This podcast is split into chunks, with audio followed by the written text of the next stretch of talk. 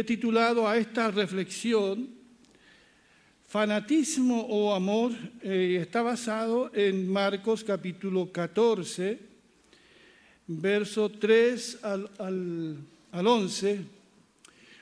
Un pasaje muy conocido seguramente para ustedes y que leo inmediatamente. Marcos 14, 3 al 11. Mientras Jesús estaba en Betania, sentado a la mesa en la casa de Simón el leproso, llegó una mujer. Llevaba esta un vaso de alabastro con perfume de nardo puro que era muy costoso. Rompió el vaso de alabastro y derramó el perfume sobre la cabeza de Jesús.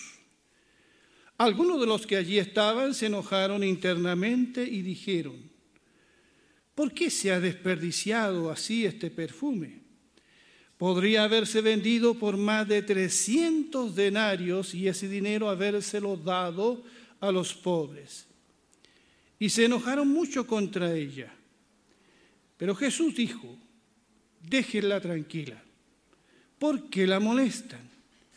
Ella ha efectuado en mí una buena obra. A los pobres siempre los tendrán entre ustedes y cuando quieran podrán hacer por ellos algo bueno, pero a mí no siempre me tendrán. Esta mujer ha hecho lo que pudo, se ha anticipado a ungir mi cuerpo para la sepultura. De cierto les digo que en cualquier parte del mundo donde este Evangelio sea proclamado, también se contará lo que esta mujer ha hecho y así será recordada. Amén.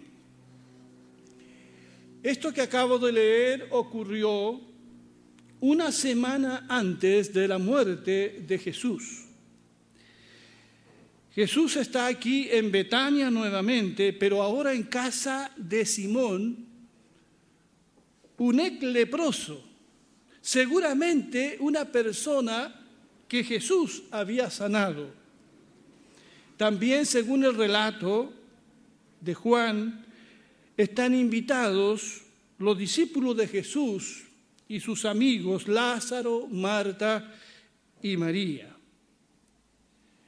Y mientras los enemigos de Cristo estaban tramando cómo asesinar a Jesús, una mujer llamada María hace absolutamente todo lo contrario.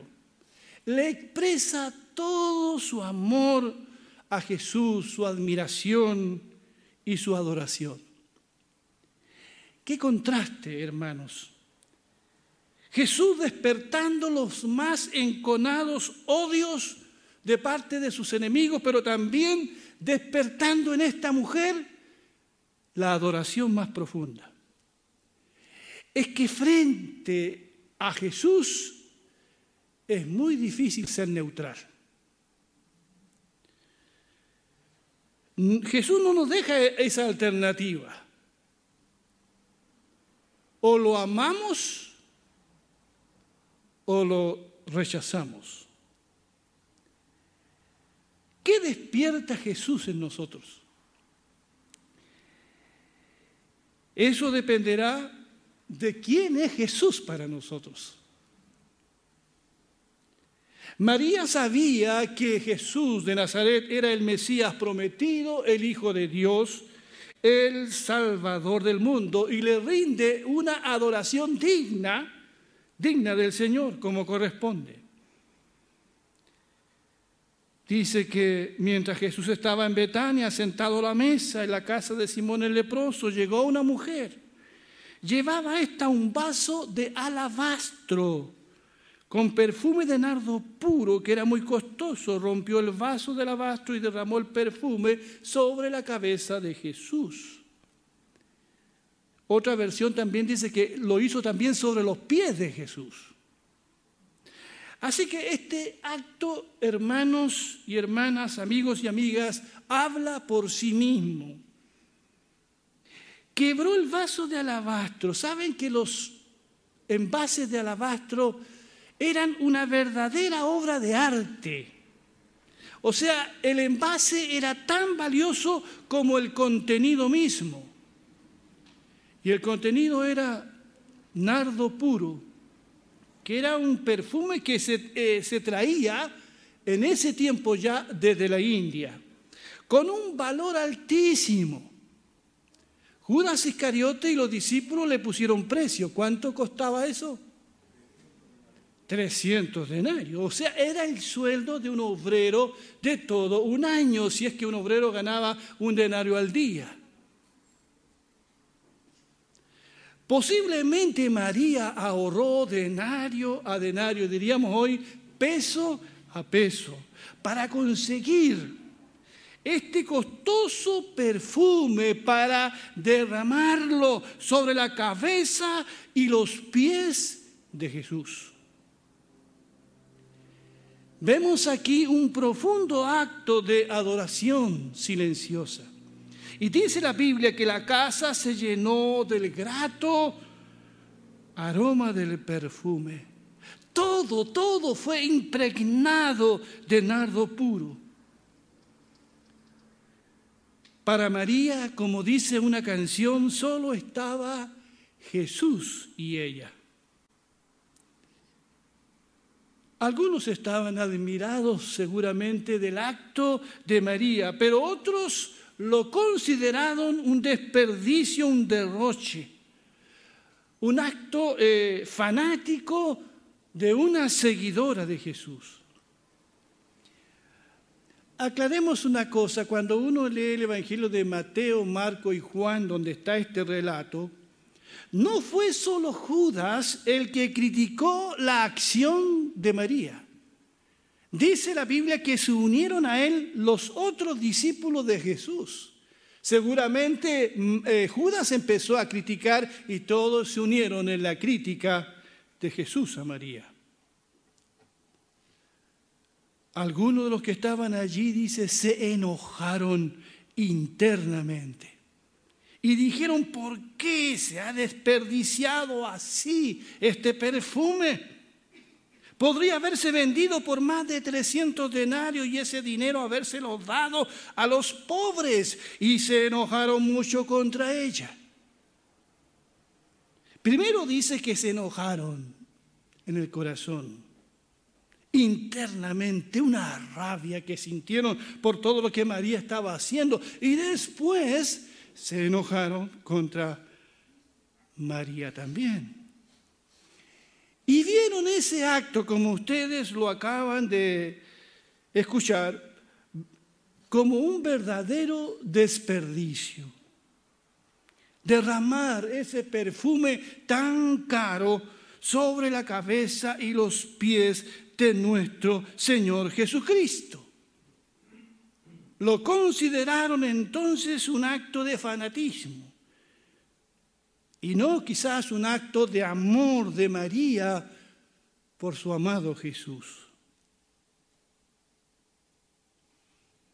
A propósito de fanatismo, no son pocos los que critican a los seguidores de Jesucristo y los acusan de fanáticos por muchas razones. Una porque se congregan los domingos para adorar a Dios, aún en época de elecciones. Eso es fanatismo. Otro quizás porque estudias la Biblia. ¿Cómo puedes leer la Biblia siempre? Otros nos acusan de fanáticos porque apartamos tiempo para orar, para compartir el Evangelio con nuestros amigos, para servir a Dios, servir a nuestro prójimo, para ofrendar, como decía Martita, para las ofrendas misioneras. Algunos acusan de fanáticos hoy a los cristianos por la forma en cómo viven, lo que hacen, por sus temas valóricos, por tantas cosas. Podrían acusarnos de fanáticos, pero no critican a quienes son fanáticos de un líder político de un club deportivo, fanáticos del deporte, del fútbol, de la moda, del espectáculo. Otros fanáticos de una religión. su fanatismo los lleva a realizar un montón de cosas por sus ídolos y sus creencias. Algunos llegan por su fanatismo a odiar y matar a quienes no piensan como ellos. Cosa que no hacemos los cristianos o no debiéramos hacer. Pero lo de María no es fanatismo, es amor puro y verdadero por Jesús. ¿Cuánto dicen amén? No se avergonzó de demostrarle su amor públicamente al Señor. Pero es posible que todo cuanto tú hagas por Cristo, por el prójimo, algunos lo tilden de fanatismo.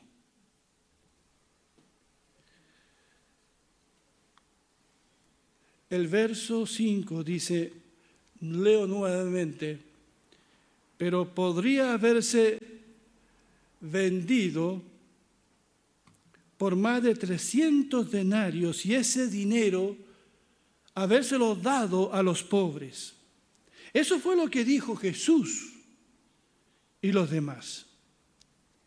Mi pregunta es, ¿ustedes le creen a Judas en su preocupación por los pobres? ¿Le creen? ¿Desde cuándo que a Judas le interesan los pobres? Ahora Juan dice que Judas dijo eso porque era un ladrón. Allí en Juan 12, 6 está eso. Porque si esos 300 denarios llegaban a la ofrenda cuyo tesorero, ¿quién era? Judas. Posiblemente él podría tentarse con ese dinero. Así que Juan hace esa observación, que Judas dijo eso porque él era un ladrón y podría meter las manos allí. Así que Judas no estaba ni ahí, perdone la expresión, con los pobres como la mayoría de los políticos que hoy serán elegidos en distintas responsabilidades. Los pobres están en los discursos de todos ellos. Y al igual que Judas, son muy generosos con el dinero que no les pertenece. Otra cosa es meterse la mano al bolsillo y ayudar podría haberse vendido por más de 300 denarios y ese dinero habérselo dado a los pobres. Judas, Judas, qué fácil es para ti ser generoso con el dinero de María.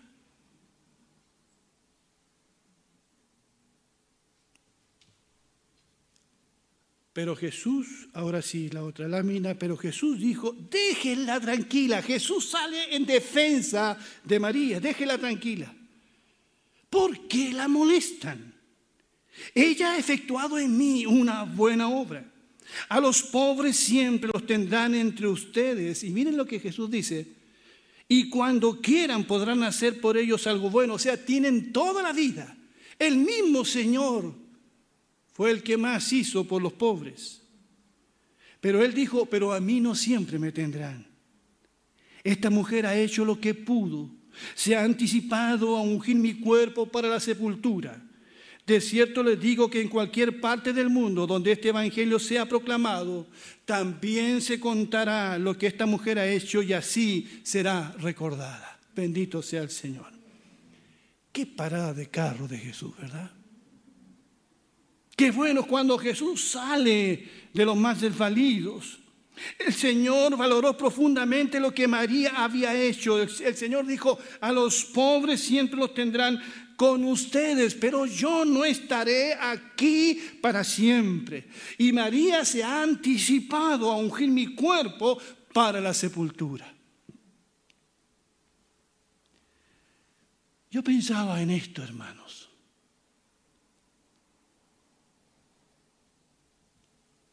Hermanos y hermanas, si esas flores que adornan los cementerios y los parques del recuerdo se hubieran entregado cuando están vivas las personas, Cuando la mamá o ese ser querido todavía estaba entre nosotros. ¿Por qué llevar flores a un funeral y no entregársela a las personas cuando viven? La costumbre es llenar de flores. ¿Qué sentido tiene eso?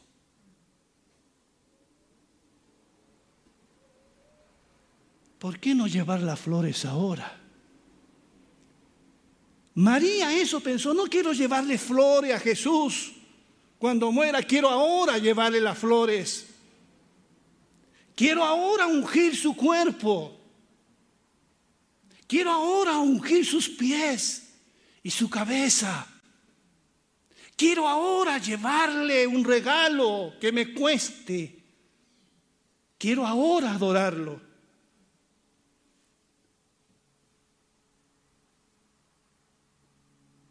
María sabía que Jesús iba a morir. Había escuchado a Jesús anunciarlo una y otra vez. Sería en la próxima semana. En seis días más Jesús iba a morir. Y María se apresura a ungir el cuerpo de Jesús. Mientras Jesús está entre ellos todavía. Esto no es fanatismo. Esto es amor y devoción al Señor. María tiene una sola pasión. Y esa pasión es Jesucristo. No nos confundamos, amada iglesia. Nuestra única pasión es Jesucristo y debemos llevar su evangelio a todo el mundo. Debemos proclamar al Señor. Porque eso es lo que el mundo necesita. La gente está esclava a ídolos, a cosas. Necesita conocer al Señor. Por eso María sigue adelante. Ahora no es primera vez que María es criticada por lo que hace por Jesús.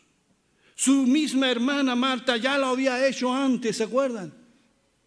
Cuando ella se sentó a los pies de Jesús a escuchar su palabra, parece que a María le gustaba estar siempre a los pies del Señor, pero a ella nada le importa porque Jesús es el amado de su corazón, porque Jesús daría su vida por ella en la cruz.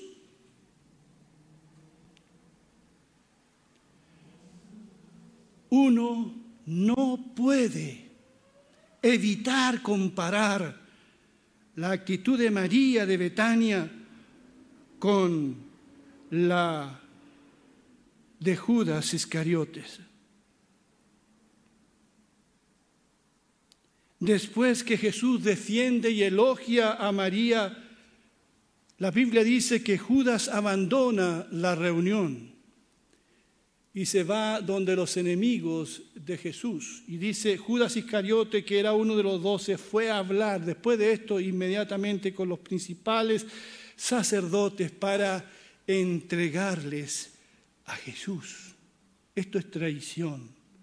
Cuando ellos lo oyeron, se alegraron y prometieron darle dinero, eso que él tanto quería. Y Judas comenzó a buscar el mejor momento para entregar a Jesús a los enemigos. Aquí hay una que adora a Jesús y hay otro que lo traiciona. ¿Y cuál fue el dinero de la traición? Treinta monedas de plata, que según Éxodo 21, 32 era el precio de un esclavo. Por el precio de un esclavo fue vendido Jesucristo. Pero María le trajo lo que un obrero en todo un año ganaba como un regalo, como una ofrenda. Y Judas lo vende por el valor de un esclavo. ¿Seguiremos a María en su ejemplo? ¿Seguiremos a María en su admiración por Jesús? ¿En su amor a Cristo? Que así sea, hermanos. Que Dios nos bendiga. Vamos a ponernos de pie, por favor.